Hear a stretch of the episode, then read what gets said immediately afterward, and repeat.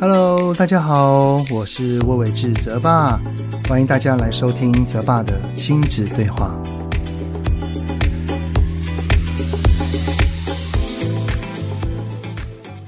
Hello，你们好，欢迎收听泽爸的亲子对话，我是亲职教育讲师魏伟志泽爸。上个礼拜的星期天哈、就是母亲节哦，在那一天呢，我并没有跟我的妈妈聚会庆祝，只有打一通电话跟我的妈妈聊聊天而已啊。呃，因为呢，我儿子呢在这个礼拜六就要会考啦。那我妈呢很贴心哦，主动提说可以延后在一起吃饭就好，就是要让我儿子呢可以专心的在准备考试上面。所以呢，我们家哈、大概是在下个礼拜才会跟我爸妈，然后还有我哥一家人呢，就一起补庆祝母亲节。先前呢，我在亲子天下录制母亲节的特别节目哈、那个来宾呢是认识许久的小熊妈。小熊妈呢有三个男生，然后现在都已经长大了哈、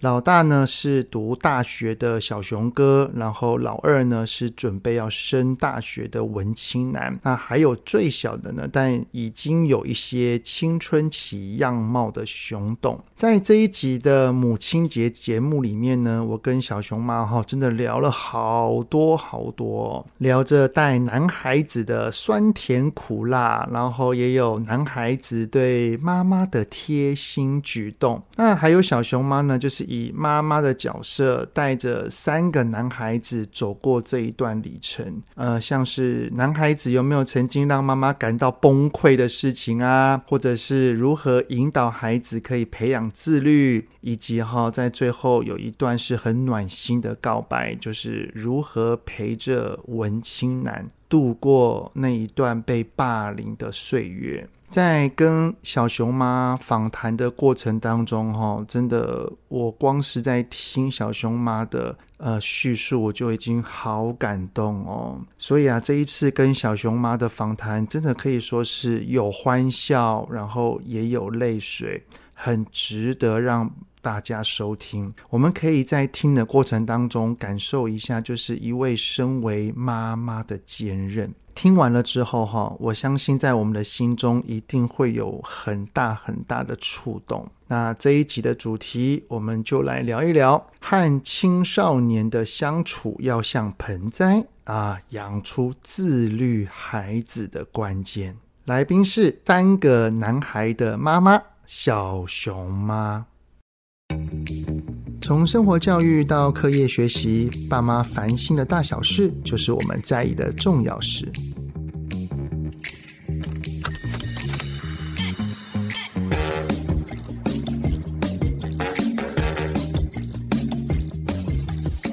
各位听友，你们好，欢迎收听亲子天下的 Podcast 节目《爸妈烦什么》，我是主持人、亲职教育讲师魏伟志泽爸。哎呀，祝天下的母亲啊，母亲节快乐耶！因为这一集哈，我们播出的时间是在五月的母亲节的期间哈。还记得去年在母亲节特辑的时候，我们邀请了雪茹心理师还有宝红老师。那雪茹心理师她的孩子还当时还非常小，啊然后宝红老师是一个爸爸的角色。那这一次呢，我们对于这个母亲节这个节日哈、有一点点不一样，因为呢，我们邀请的是一位资深的妈妈。这这个资深呢，因为孩子已经大学了，就是我相信这个感受很不一样。就是有三个孩子，不过这三个孩子哈都是男孩啊。然后呢，老大跟小的呢差了十岁左右哈，所以呢，在我的心中啦，就仿佛是一个前面的灯塔，可以让我知道哦，原来可以这样子来带领孩子。那今天母亲节的代表就是我们的小熊妈，欢迎。大家好，泽爸你好，哎呀，小熊猫，我刚刚讲的真的并不是在这边夸乱夸奖的。我的同学啊，跟我相较起来，我的孩子算大的。嗯对我的儿子现在是国九生嘛，对，然后呢，现在那个上架的期间，他应该会考倒数哦，搞不好真的耶是差不多那个时对时候会了考的哈。时候，因为我的儿子他即将要迈入下一个阶段，是有高中，高中甚至是未来的大学是。在我的亲朋好友里面，老实讲，没有一个可遵循的对象，那我今天就是你的鹅銮鼻灯塔，算是。我常常哈追踪小熊妈你的脸书啊，你的粉砖谢谢啊，谢谢看到不管是哎呦三个孩子，我给也是跟大家介绍一下哈、是一个是已经上大学的那大个三，对大哇大三的时间过好快哦的那个小熊哥哥，对然后第二个老二呢就是文青青男，第三个呢就是熊董熊董事董事长长啊，对，三个男孩。哎，小熊妈，你自己带三个男孩这么多年的历程，你你自己的想法是什么啊？我能活下来真是奇迹呀、活下来。 你知道我我老婆哈，因为我们第一胎是男孩嘛，我老婆她常常告诉我一句话说，我说哎、我真的很不懂你们男生在想什么、哎，什么意思呢？就是例如说，因为好男生的出发点永远是为了好玩，对，但是妈妈的出发点是为了安全，所以有的时候会跟他讲说这个很危险，这个不要弄，这个不要碰，这个要怎样。表面上在在面前的时候，我儿子说哦好，转头过就去会去碰立刻忘掉。 对啊然后我老婆就会很俩拱。 怎么样？三个男孩的心得就是除了活下来真好之外，还有没有什么很特别的我好累哦印象吗？很对累啊哦。 我想退 休，没有，我真的养到老，光养到老大的时候，我就常常在想你老婆说那句话，嗯，我一直在想说，以我有限的女性成长经验，我真的没有办法，一开始我真的没办法了解男孩到底在想什么，嗯对，就是不知道他们成长过程中会遇到这么多跟我以前完全不一样的东西，对，然后男孩子又很好动，对，有没有有对没有什么印象深刻的例子？就是你的三个，不管是哪一个，然后做了什么事情，你匪夷所思，但是可能在在爸爸心中觉得哦还好啊，哦类似像这样子的，讲简单一点好，就是光是小的时候带对他们，男生都不爱睡觉。我们家的老大、老二还好一点，老三哦，他们就像金顶电池那个兔子一样，对，从头到尾一直电力充沛，直到最后一秒才倒下去，真是太累了。我觉得妈妈女生的体力哈、不够男生操，哦，是最大的差别。我我有那个朋友啊，他家中哈、是一个男孩，对，然后他有一次跟我分享一个很有趣的现象，就是他会跟很多亲朋好友聚会。他就说呢，他每次只要到一个地方，如果那个朋友或亲戚他家中是有女孩的，嗯例如说有姐姐啊或妹妹啊，通常他的儿子到那边，往往可能会都还算 peace。对，如果他到的一个环境都男孩，是男孩，哇塞，屋顶都给拆掉天，翻地覆。他说，一整天待在那个地方之后，整个家仿佛被炸弹炸过一般。对你刚刚说举例，我突然想到一个，呃，就是呢，我以前在美国的时候，我那时候一个人带两个小男孩，是我有个朋友，他一个人带两个小女孩，是，他就跟我说：“哎呀，带小孩很简单嘛，为什么你们这些妈妈、男生妈妈一天到晚都说男孩很难带？我告诉你一个绝招，呃，我女儿，我给她一张纸，一盒彩色笔，当然要大一点的彩色笔，她可以在里面画两个小时、哎，好，我就想说，好，如法炮制一下，丢给我试试儿子看一张纸跟彩色笔，画不到五分钟说，画完了，画完我要了做什么？ 他们对画画一点兴趣都没有，真的。然后他就喜欢动，爸爸陪我，妈妈陪我，走，我们去出去干嘛玩，出去。玩。对我那时候，我记得我很清楚，我带老大，我每天要放风三次。哦，真的哦，对，就像那个监狱的犯人哈，就是猴子啦或猴子要放风，早上放风一次，中午回来吃个饭，下午放风一次，甚至于傍晚的时候他还精力还旺盛，我们只好傍晚再去公园，再让他去跑一次。而且陪他们去公园也不一样。像我女儿啊，我陪我女儿当时去公园哈，我女儿就会在一个地方，就是沙子也好，或者是那个荡秋千也好，溜滑，她就是在那个地方一直玩。可能有时候爸爸妈妈想要放松一下嘛是，我们去想想事情，或者是划划手机，低低头、抬头，嗯，还在，还在，OK 对。我我儿子不是啊， 不在，对，他是他是整个公园满场跑的那一种。哎、哦，他在沙，他在玩沙子。OK，好，那我收个信看一下，然后一抬头，哎、消失我只能 了，儿子呢不见了。完全同意。我在我在德州的时候，我就我要举一个我一辈子都难忘嗯的案例哦。有一次，我就带着那个才两三岁的小熊哥哦，对，到沙滩，然后我才把它放到沙滩下。我说：“哎、你看那边的海鸥好大哦！”我一转眼，嗯、它已经消失在海岸的那一头，它只剩一个点了，你知道吗他？说他要干嘛？他就跑去追另外一只海 鸥了，然后他完全跑得好快，只剩一个点呢。我只不过是往这个方向看了大概几秒钟，嗯他已经跑到剩一个点，哎了。我很怕他完全消失在我视线。还有一次更惨，嗯，我带两个男生，对，第一次进那种像 o l 就是三井那种 o 啊 l 大知道卖场，我一放到门口，还没有说话的时候，他们两个一个往左跑，一个往右跑、哇哎，两边我跑，只有一个人，我真的不知道追哪一个。后来我就学乖了，我还没有进去之前，先拿一个大推车把两个都塞进 去。对，不然真两的个 就我实在开始追不跑了到。哇，哎、我真的无法想象什么意思呢？就是现在小熊妈里的那个大儿子啊，就是小熊哥哈、他已经大三了。对，我从以前就一直在追踪小熊妈你的脸书，是然后等于是看着你所分享的小熊哥这样子成长，是，我其实很佩服的一点。就是他非常的自律耶，是从从什么地方来看呢？就是我我记得当时你说他在读高中的时候，是，他自己到了学校，他会去跑步，对，跑步之后，然后才去上学，是而且这一切的行为都是自动自发的。欸他是很喜欢跑步吗？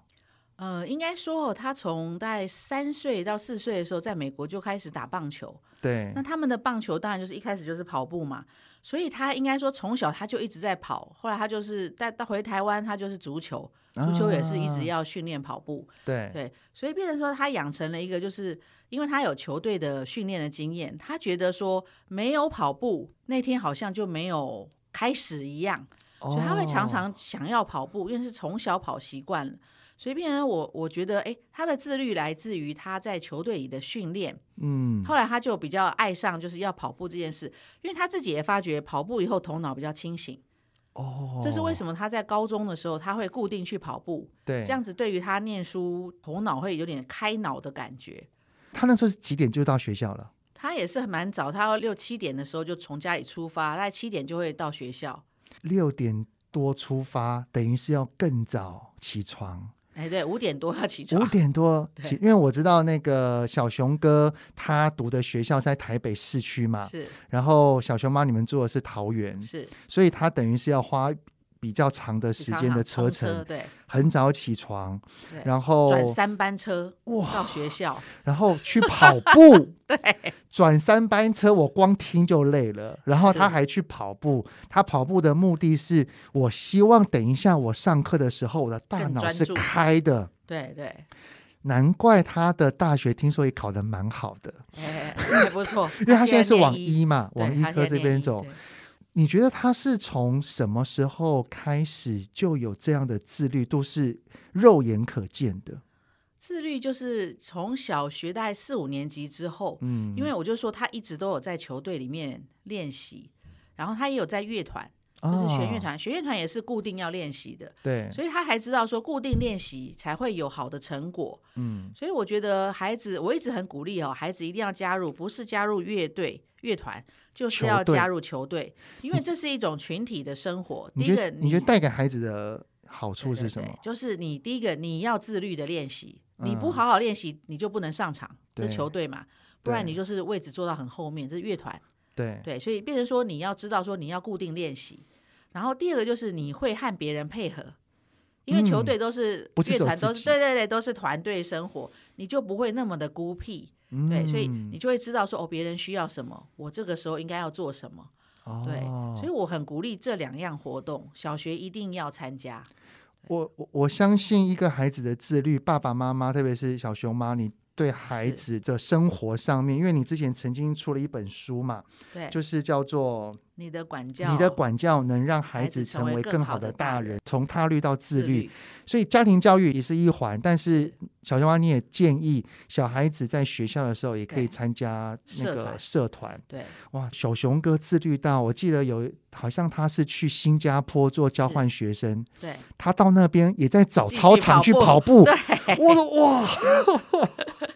太惊人了，真的就。说你可能已经让他从小内化成习惯，他到现在大学他还在跑啊。嗯，对他最近还在说他在报大专杯的那个田径赛，他自己是学校就是田径队的算是呃领领导啦，就是比对较呃学长，就是带着大懂家学弟妹一起去练田径这样子。那可能因为小熊哥本身可能就很喜欢跑步啊，是那我知道董事长他本身他也有参加，好像是乐器的社团，对不他乐是队弦乐，弦乐。对，那文青文青男呢？文青男一直都在乐团，也是有乐对团。他一直都是乐团，他是最喜欢音乐的那一个，哦，兴趣不一样。那学音乐哈、是除了跟着乐团之外，更重要的是你日常生活也要自己练。那要自己练，如果爸爸妈妈的，例如说一开始一定是要我们 push，是后小学来的时候，慢慢让他能够自己自己主练动去练。对，你觉得他什么时候开始会主动去练的？国中的时候，国中的时候，国中进去以后，发觉乐团的同学都好厉害，啊，不练的，话就被排到很后面，甚至于现场就是老师就会说你拉不好，现在就坐到后面去。对，所以为了避免这种 羞辱，大家会主动练习。对，但到高中又不一样，高中是老师完全不管，就是对，学长姐自己带，那又更主动了，因为他会知道说这个乐团是我喜欢我才加入，因为高中是不是勉强，就是我喜欢我才我才会加加入入乐的团。那么因为我喜欢这个乐团，我希望它更好，所以反而会更主动的去练。所以这一段历程，难道像熊董或者是文青男有没有曾经就是，呃，即使我参加社团，我还算喜欢，但是因为练得很辛苦，有然后要竞争，哦是那会不会有想要放弃过啊？其实文青男小时候学小提琴就有想要放弃过，嗯，是他的老师太严厉，对，对，就是要求太严厉了，对，而且也没有孩他自己本身太年轻，不知道怎么教小孩，对，所以曾经他有这样子捶胸顿足，在家里哭，啊把琴丢到地，上说他不我练，不要练。了对，所以遇到这样子的时候，就是赶快换老师。啊，对，因为那时候我有把他换了一个更温和，就让他喜欢乐器的老师，小万，你你讲那个老师并不是社团老师，是私是私社下团个别课的老师。哦个别课的对，因为我们学校有帮有开个别课的小社团这样子，哦，对所以但是你发觉不适合的时候，你赶快让他换一下会比较好。对不，过这样子也是必须孩子他的苦闷是愿意跟你倾诉的欸。是，如果有些孩子他跟爸妈的关系没有到很好，对，他在那边有了沮丧，有了挫折，回到家顶多闷闷的，是然后问他你怎么了，他就说我不想练，怎么练？为什么不练？我就是不要练，我我不想玩，我不想玩了，哦对我觉得很烦。对他不一定真的会把他内心最，例如说我害怕老师，老师好严哦。对，有很多的国中生或高中生不一定能够把真是正内心的想法完整的跟爸妈说的，我比较幸运的是哈，因为我嗯大学的时候是主修心理学，啊所以我有学那个儿童发展，对尤其是还有我有学社会心理学，对，所以大概在许多人际交往的时候，有学到一些比较知道跟青少年甚至儿童相处的一些 p 技 e 巧对，啊就在心理学的时候有学到，甚至出社会也有，当然应用一下。那我是觉得，其实真的哦，家长在跟孩子相处的时候，还是要了解一些心理学的原理，会比较能够和孩子沟通。嗯那现在很好的是有很多心理师啊，对啊对对啊，可以跟大家讲啊，甚至有很多像泽爸这样子的亲子讲师，我真的建议大家要多听一下这些演讲啊，对书书籍啊，跟孩子沟通关哦，系是是一种艺术，不真可能说每个人生下来就可以当爸妈的。我我有在一篇文章，就是小熊妈你应该是受访的啊，就是说你觉得跟青少年的相处要像盆栽一般，啊，对，是是 是，可以大概讲一下那个概念好不好？因 为我盆相栽信哈听的家长哈，应该家中也有中年级、高年级或国高中的嗯男生尤其到了青春期以后，他很讨厌人家指正，啊，对你只要跟他讲什，就是有点像教条的时候，像我们现在的熊董才小五哦，对，我只要开始有点像教条式讲话，他就不啦不啦不想听，对，不然他就把耳朵捂起来，不啦哇，完全不听对，哦。会火大欸，对，我把这个嘴举巴动，闭起来，他就他也闭起来，我继续讲，他就 不啦，叭叭叭叭，他完全不听。那其实有的时候你就不要讲，对你嗯就就是为什么我说盆栽理论，就是说有的时候你换个方式，或者让他吃点苦头。嗯，对你不用这么苦口婆心一直跟讲，尤其是小男生、青少年，他也听不进去。对，有的时候我会给他一些文章，就是以前网网络上看过的文章，或者是心情好的时候，我会跟他谈一些我个人看到的一些案例，嗯这样他也许听得比较听得下去。好嗯，但是慢慢我就是越来越不讲，让他自己可以去思考，去思考，让他自己去给，当然给他建议一些好书给他看，嗯，对，然后让他自己去碰的头头破血流，知道说哦，不听妈妈的，其实有这些后果。啊，对，因为你讲太多，他觉得你很烦，就是这样子。所以小青蛙，你指的是爸爸妈妈要把自己当成一个盆栽，还是孩子是盆栽？哦，两个两个都有哎、嗯，，对，以前我在小的时候，我就觉得说不要太急，就是说，呃，我小孩子就像花一样，这是我在美国小学看到的一个名言，就是孩子就像一个花一样，你只要给他阳光，给他浇水，然后慢慢你就是要等待，他总有一天就是只要足够了，他慢慢总是会长大，就是要有耐性嗯，啊，不要揠苗助长。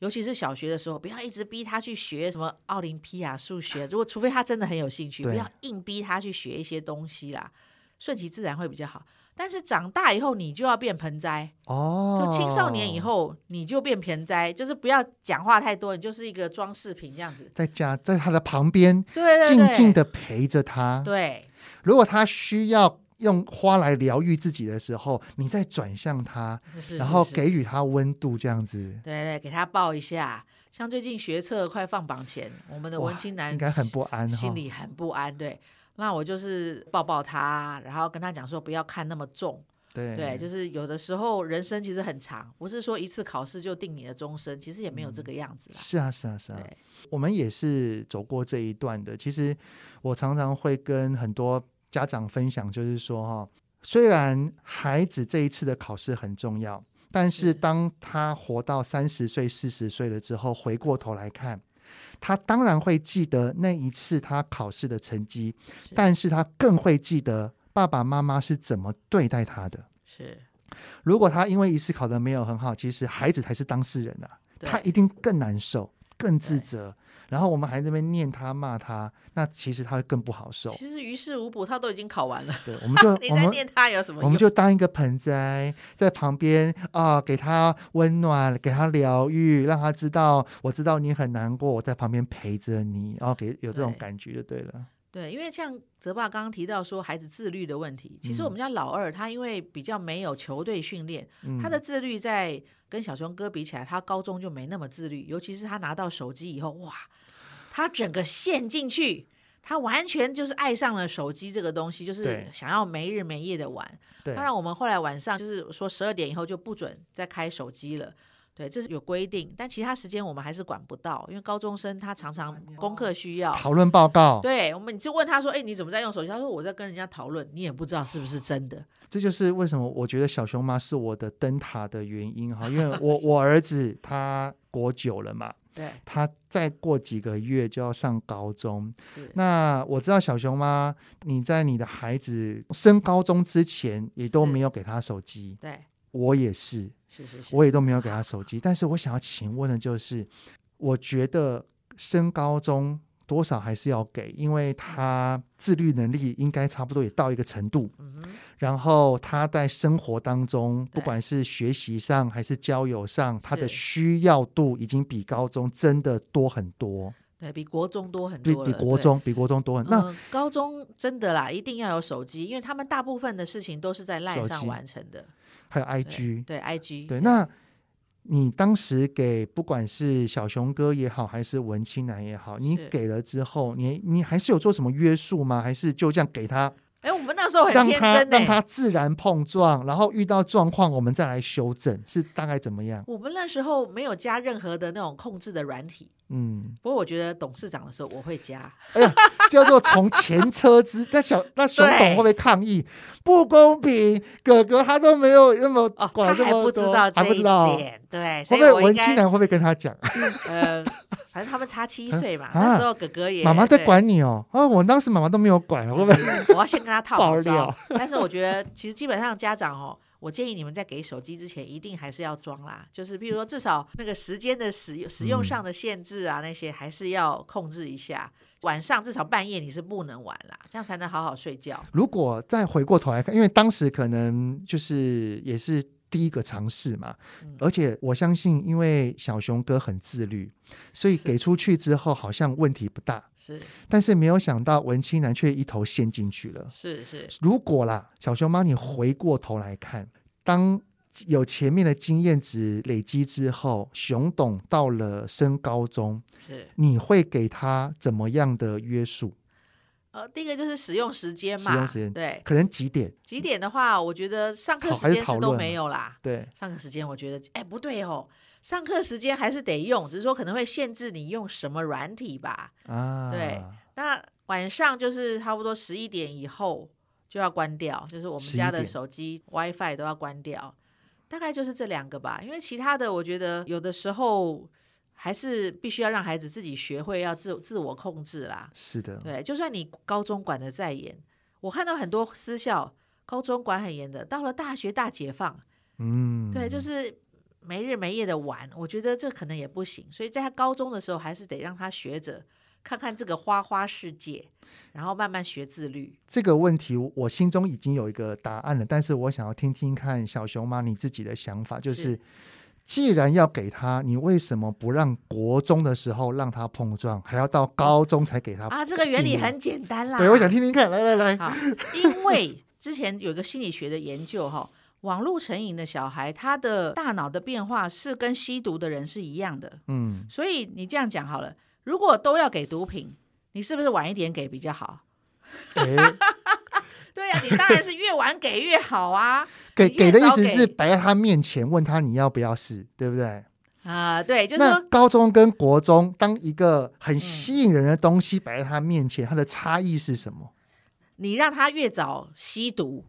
他就沦陷的越快嘛。嗯，所以高中的阶段其实是练习自律的，尤其是像我们家老二，他的他们学校就是师大附中，对他们的老师永远都在说一句话，就是你不要当妈宝，嗯这件事情你自己处理，不要叫爸爸妈妈来处理。我觉得这样非常好。嗯所以呢，他们一开始的时候可能玩手机会玩的很昏天暗地，对，但是后来他们就发觉，哇，整个成绩一落千丈，或什么时候，这个时候必须自己扛责任嗯的时候，他们就开始自律了，要自己自我约束。但是反过来说，很多私校是学校帮你管，手机就我帮你管着，就到然了后高对对，到了了大学就大解放啊，日没日没夜拼命在玩手游，嗯这个就是看你要不要早一点让他学会自律。但是我觉得国中生学自律是难的，啊，对，国中生那种自律，尤其是男孩子，那他们的前额叶还没有很哦还没有发展的的很好，他们没有办法自律的。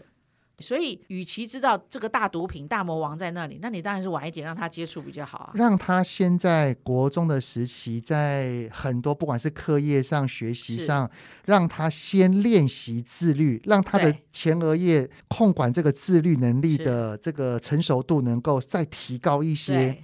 到了高中的时候，好吧，给他这个大魔王吧。对给了之后，我们还是做一些些许的控管跟是约束，像使使用时间、对，哪一些 App 等等的。是，因为他已经透过他十五年前的自律的养成，对，到了那个时刻，会比他较懂比怎么较样能控够制自明己。白。对，不因过为我现在很多去心理就是那种门诊哦，对就精神科或者是儿童心智科门诊那种网络成瘾的小孩，就是太早接受手机了，嗯，甚至有两个手机耶，不会知道他爸妈在想什么，给他两个手 机耶，生意做这么大哎，搞不好有一个是是交给学校的，有一个是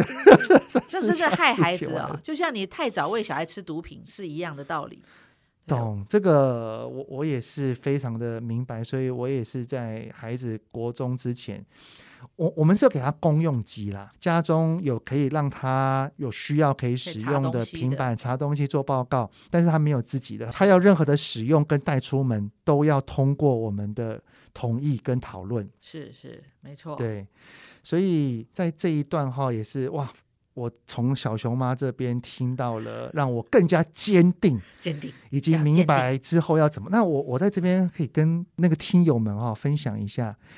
呃，基本上市面上有两块。最大的手机嘛，一个是 Android 联对系统的，一个是对 iOS 系统对的对嘛。 iOS iOS 的话，大家可以使用里面有个内建功能叫做荧幕使用时间，是是是，进去之后就可以去约束这一台手机的使用时间啊、App 啊等等很多嗯细节，大家可以去摸索哈、嗯哼那 Android 手机的话，可以去下载一个 App 叫做 Family Link。对对对，不过，我从很多的青少年家长这边得知，非常多的学长姐已经在网络上分享破解嗯如何破解 Family Link，、对，所以我已经准备好 iPhone 给我的孩子，是是，因为我不想要叠对叠，对 iPhone 比较难破解，我我想要我们讲好，然后约束好，然后。呃，在给出之前，我们就约法三章是。好，如果你你要碰，那你就碰吧。但是我们有一些规则，我先制定好了，我们讨论清楚之后，然后我就相信他了。嗯我不想要在那边叠对对叠，对想说下来你破解，下你去你怎么会破解？嗯，我觉得这样好累哦。我还我记得很清楚哈、哦，文青男在高二的时候跟我嗯讲过，他说他同学都在玩一个日本的手游，嗯，但他说他发觉那个日本的手游非常的黑暗，哦，因为他玩到后面的关卡，其实他暗示玩手游的人去自杀。是对哦，他甚至他说发现有这个黑暗的手游，好像网络上也有美国的小孩因为玩了这个手游真的去自杀。啊，对，所以我就说，有的时候你手机交给小孩哦，他们可以看到很多东西，对，好的，他就是他知道要警觉，嗯，不好的就是陷下去，所以真的要很小心。这个判断小的时候是爸妈替他判断，是但是当孩子到了高中、大学，他要有自律能力来判断。对那这个自律能力就必须要在孩子十五、十六岁以前哈、我们肯定要多花一点心力。是那刚刚提到文青男，我知道文青男他曾经有发生过在学校被欺负的事情哈、是然后我记得那一篇那个文章，小熊妈你讲的是他在小学的时候，是，然后被同学欺负，对好像让他的个性整个变化很大。对。可不可以大概讲述一下，以及你当时是怎么陪他走过这一段的？嗯，他大概是在他其实是一个小学小学三年级以前，他是一个很开朗，嗯，然后总是常常笑，啊，没什么心机的小孩。大概是四年级以后就变得很很沉默，嗯，对，不讲话。然后呢，也说不喜欢去上学，对，就是用看书来逃避，躲进自己的世界，对，躲进自己的世，世界。我想说他怎么个性转变这么大？嗯可他什么都不愿意讲。嗯那后来到了五年级的时候，老师才找我去谈，就换导师。换导师以后，导师跟我谈说，今天我们的作文题目叫做“我最快乐的一件事”。你儿子的一开头是这样写的：“我从出生到现在，从来没有一件开心的事情。”啊，我心想说，怎么可能？你小时候跟我在一起，我们做了很多开开心的事，啊怎么会没有这种事情？对，对，后来老师就说他可能有出什么问题，我们两个人就加紧了关注。对，等到他快毕业，六年级快毕业的前两个月，他比较放得开了，我就约他出去吃走一完饭、走散散步。嗯我，就突然问他，我说：“哎，你以前都很开朗，为什么你小学后来变了？”哈，他后来才说，他说那是因为我长期被霸凌。好，那我那个时候才知道他他自己有讲出“霸凌”这两个字哦，就是呃，有班上就是从三对年级、四年级的时候，班上有固定的男生嗯在下课的时候，在在学校追着他全校跑，要要干嘛？要打他。啊就是堵他，对，要就是要欺负他，所以他他一下课就是要往外教室外面冲，为什么？嗯因为这几个就会追在他后面，这几个也是球队某个球队，嗯但还好是我儿子是足球队的，对，所以他也跑很快，嗯，那些人追不到他，就放话说不要让我们抓到，好，嗯所以呢，他后来到四年级、五年级，他一下课，因为就算分班了，还在隔壁，对，下课还是会去堵他，还是会恐惧哈，对，他就一下课就先冲出教室，然后他就站在全校的楼顶，嗯，去顶楼，就是整个下课就站在顶楼，就这样站了，听说三年。他就站在顶楼三年。有一次，乐团的一个女生发现他站在那里，还跑过去问他说：“你是不是有自闭症？”嗯，哎，其实他是在躲那些欺负他的人。那我就问他，我说有这种事情，你为什么不跟老师对讲？啊你也可以跟我讲。对啊，他说，因为他发现这些小孩欺负别的小男生，也有类似的小男生被欺负，这个小男生讲了，结果死更惨，哦哟，对，死很惨，所以他就觉得，而且讲他了那没时候有他用的老师年纪大，快退休了，啊三年级、三四年级了不想管这些事情，他就觉得我讲了也没用，我讲了会死更惨，所以他就决定这件事情我要放在我的心里。啊，，对，所以这样子一直到了六年级，才慢慢慢慢跟这些同学关系后来变好，是因为呢，他有一次躲到电脑教室去，嗯电脑老师说：“那你来写程式好了。”他就学会写 Scratch，嗯，对，然后后来还自己参加试赛，还得第二名。哎， 后来呢，他就写了一些小游戏，就是分给同学玩。那些欺负他的人说：“哎、你可不可以分我们一起玩？”关系是哦才这样，变关好系，又变好了。但是也影响到他的一些内心哈，对他的个性整个大转变，就是变成一个非常警醒、警觉。就是国一的时候，他老师还把我约去说，你的孩子眼神跟别的眼神都不一样。嗯，他到一个新环境，他是战战兢兢，他就是一直站在角落，然后观察人群，他绝对不讲话，哇，他也不不会跟别人亲近，因为他嗯害怕。那表示他从那个时候到了。那个屋顶上之后，他就开始有点封闭自己嘞。对，他先去，会自动的让自己跟他人先有一个隔阂。对，因为观那些察因为那些孩子欺负他人，有警告班上的人，哎不呦准跟他玩，所以他永远是一个人。那小熊马那时候听到有没有很自责啊？哎，我真的哭哎、我哇真一的很定难过，说他怎么会？我那时候没有早一点发现。不过老实说了，早一点发现，其实我未必能解决。嗯，但真正能够最有力量的是他们的班导，对，但他后来五六年级的班导有就比较好。有来保护他，因为啊就是有看到关他有心嗯看到他那那篇文章，就是一个很棒、敏锐度很高的老师啊，对，所以嗯、当然我也很难过啦一。定的。啊他有他后来国中、高中的时候，好像有跟我讲，他说其实嗯他站在那上面的时候，他有好几次都想过他直接跳下去算了。哦，对所以我听到那个时候，我真的眼泪就出来一了。定的还好他没有跳下去。他说他没有跳下去，是因为他担心妈妈和弟弟。哎呦，对他，他想，因为我有生病，就是有一段时间我有生病，是所以他他觉得他离开了，没有人照顾妈妈，他嗯才留在那个地方。所以我听了就更难过。那哎啊但是好还贴好心是哦对，还好他国中国中老师也很关心他，嗯小六老师很关心他，就、嗯，所以他慢慢有走出来。那现在高中，对，那高中的同学，他有找到一群还不错的同学，所以他个性才慢慢有比较开朗一些。那就好。那这一段呢、啊，小熊猫，你自己觉得你，当你听到了文青男的事情的时候，你内心很自责，也很难过，也流了好多把眼泪啊。对，那我相信最痛苦的人永远是孩子。你那个时候是怎么陪伴了他度过？你就是听他抱怨，然后就给予他支持吗？还是又怎么样？你自己觉得你是怎么让他慢慢从一开始跟所有人都有隔阂，到能够结交好友？第一个我，我鼓励他继续去乐团，嗯，因为他说他在小学为什么可以会继续喜欢上学，是因为他有乐团在，嗯，就乐团里面有他比较好的好朋友，的朋友老师也好，所以我觉得有一个喜欢的社团是有用的。嗯所以到了国中、高中，我是继续鼓励他，就是继续去乐团。嗯，对。那第二个就是因为他被欺负，所以他对其实某些方面他自己是蛮自卑的，就是是他不敢和人接触。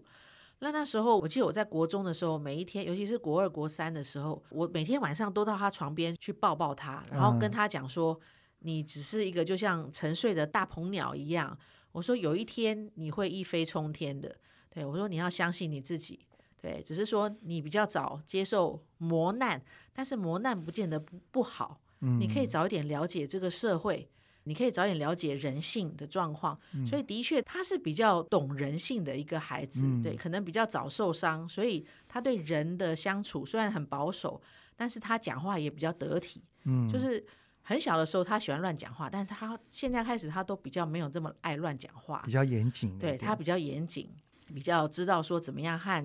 呃一个新的地方要要谨言慎行这件事情，可能是他自己学到的一些收获。嗯，对，哎呦，等一下那个我们录完音哈，我一定要给小熊妈抱一个好，，谢谢，真的，我觉得你很棒。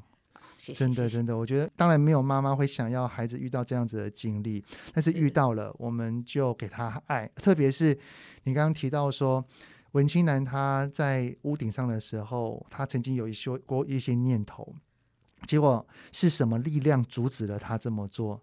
就是对妈妈跟弟弟，这就是一个对爱的感觉，就是他知道有人是心疼他的，有人是在乎他的。我相信这个力量，就是让文青男遇到了一些糟糕的事情，但是能够持续走到现在，一个最大的支持力量。是这绝对是的，对，因为我记得哈、呃，有一句话我一直都记在心中，嗯就是孩子喜欢去好玩的地方，但是只留在有爱的地哎方。呦，讲得好，对，讲所得好以呃，所有的家长其实都应该要记得，就是呃，在我们要求孩子要这个好那个好的时候，其实我们要给他足够的爱，将来他们遇到挫折的时候，他们才会愿意在那个悬崖的前面回头，嗯不然就已经跳下去了。你你再怎么好也没有用。真的。那他们现在也长大了，熊董现在也小五，文青男要大学了，小熊哥哇、大三要大四了。是这段历程当中，他们长大了之后啊，从一开始小小，他们这样蹦蹦蹦蹦蹦蹦蹦到处乱跑，让你担忧，然后想不通男孩到底在想什么。那他们长大之后，有没有曾经对你做过很贴心、很温暖的事情啊？哎，有哎、今年农历年过年的时候，嗯、他们三个都包红包给我哎、哦，连熊那个董小也学的有也有哎、为什么熊？对因因为老大是因为他有他有打家工教啦，是不是对，所以他有嗯包一个红包给我。然后呢，呃，老二呢，他是把别人给他就是爷爷奶奶给他的红包，他就直接给我， 对，对。然后老三呢，他很妙，是他自己学书法，所以他自己有画一个红包袋。嗯好然可后爱呢，哦。他还把那个也是爷爷奶奶给他的，他就分了一些给我。嗯，对，所以就说妈妈也要压岁钱。对，那可能是就是我说的，你跟孩子信赖和爱够充分的时候，他们也会体贴母亲。嗯，对，所以就是说，他们也知道说要给妈妈一些好的回报啦，这样子吧。真的，我对我我也听过一句话，我觉得很棒，就是我们人哈给不出我们没有的东西，也就是说，是当我们心中没有爱的时候，我们给不出爱。换另外一句话，就是说，我们能够给别人爱，是因为我们内在充满着爱。是呃，刚刚你的三个孩子啊，给妈妈爱的表现，就是他在成长历程当中有感受到小熊妈你对他们满满的爱。是，谢谢。那现在这母亲节啦，现在他们都长大了，甚至我我常看到你在脸书上面有写说哈，像小熊哥基本上见到他的次数也没有很多。嗯是对你而言，这一段身为妈妈的旅程，你最大的感想是什么？呃，其实我觉得很遗憾是，现在很多女性不愿意当母亲，就不想生啦，可能嗯环境养小孩不是很不友容易善。啦，对，对，但我觉得没有后悔说有生三个孩子，嗯只是说很很可惜三个都男的，就这样而已。 但是我觉得是孩子带给我们心里的快乐，是我们无法想象的。嗯，对我觉得人生呃真正圆满是在于我们可以陪着孩子长大，然后嗯看着他们、呃振翅高飞的那一刻，我觉得哎，我的人生至少这一方面的功课我是有完成了。嗯，对，就是人生有算是比较圆满一些了。那孩子给我们的不绝对是我们付出而已，就是他们也会给我们很多爱的回馈。对，所以呃，像我现在跟着熊董，我都说他是我的小宠物了。对，所以他有的时候就是，虽然他也快青春期了，动不动就对妈妈呲牙咧嘴， 对，但是他还是会常常给妈妈一个爱的抱抱。对哎呦，对，所以我觉得也是永远都有那个亲子温馨交流的时刻，这个就是人生的另外一个意义。嗯，我相信刚刚小熊妈这一段话，身为妈妈的，我相信一定更感受很深刻。常常有的时候我看到你在脸书上面啊，就是从你们家望过去，然后有樱花树，然后那个熊董转头跟妈妈挥手，哇、我都觉得这个这个景象好美好美哦。我相信，虽然孩子有一天会长大，但是身为妈妈用心陪伴孩子的回忆跟记忆，绝对会烙在我们心中，它永远不会散去。是那今天在这个母亲节的时刻，很高兴能够邀请到小熊妈来跟我们分享一些身为妈妈的一些历程啊，还有身为妈妈的一些想法。祝各位听友们啊、呃妈妈们，你们母亲节快乐！小熊妈呢，也在我们的这个亲子天下有很多的好书哈，像是学英文的私房工具，还有一些推荐的英文绘本的一些书，有兴趣的都可以在我们亲子天下 Podcast 的好书专卖店里面，可以用优惠的价钱买得到哦。亲子天下 Podcast 周一到周六谈教育、聊生活，开启美好新关系，欢迎订阅收听 Apple Podcast 跟 Spotify，给我们五星赞一下，也欢迎在许愿池留言告诉我们，诶，爸爸妈妈你们在烦什么呢？我们会想办法给您解答哦。我们下次再见喽，谢谢小熊妈，谢谢谢，谢爸，拜拜。拜拜